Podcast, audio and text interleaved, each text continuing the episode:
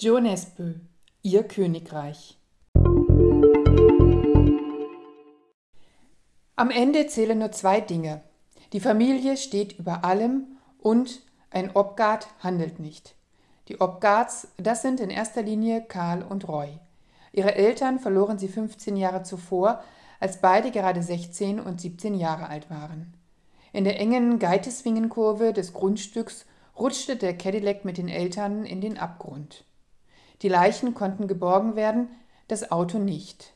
Ein Glück für die Brüder, denn nicht alles ist so eindeutig, wie es auf den ersten Blick scheint. Das musste auch der ermittelnde Polizist Simon Olsen erfahren, der kurze Zeit darauf verschwand. Kurt, sein Sohn und nun ebenfalls Polizist, bleibt misstrauisch und fängt erneut an, in der Vergangenheit zu graben.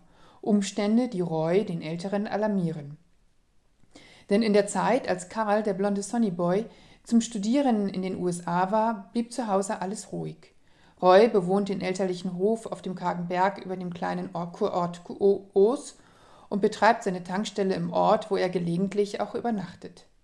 Doch schließlich kehrt Karl zurück und mit ihm die dunklen Schatten der Vergangenheit. Im Gepäck hat er ein Spekulationsfiasko, seine Frau Shannon aus Barbados und hochfliegende Pläne für ein Spa-Hotel auf dem Grundstück der Eltern, das dem Ort den Aufschwung bringen soll. Für den Baugrund aus blank gescheuertem Granit, umgeben von heidebestandenen Hügeln, hat Shannon eine futuristische Wohlfühloase entworfen. Die finanziell ambitionierten Pläne, das ungelöste Rätsel um Simon Olsen, die hartnäckigen Gerüchte um Missbrauch in der Familie Obgard, Liebeleien und Schlägereien versetzen die Dorfbevölkerung in Unruhe. Wer ahnt etwas über den Tod der Obgard-Eltern? Wer zweifelt zu stark an dem Hotelprojekt? Wer begehrt wen? Wer will wie viel Geld? Und was macht der dänische Geldeintreiber im Ort? Jonesbo entwickelt sein gewaltiges Bruderdrama, indem er die Leserschaft in die Ich-Perspektive Roys hineinzieht. Sinnigerweise gibt er Karl und Roy in ihren zweiten Namen, Abe und Calvin, einen Teil ihrer Rolle, die sie innerhalb der Familie einnehmen. Abel, der geliebte und charismatische Sohn, und Calvin, der asketische, arbeitsame, dessen Lebensaufgabe zu sein scheint, den Jüngeren zu beschützen. So dauert es nicht lange und auch der Leser sieht ungerührt in einem weiteren Mord die Lösung von Problemen.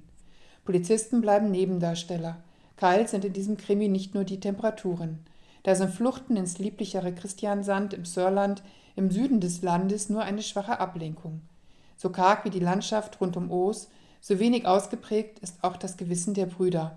In ausführlichen Rückblenden erfährt man, wie es zu dem kam, was ist. Zwei Brüder gegen den Rest der Welt. Und am Ende zählt doch nur eines. Die Familie steht über allem. John Esbö, Ihr Königreich. Ulstein Verlag, Berlin 2020.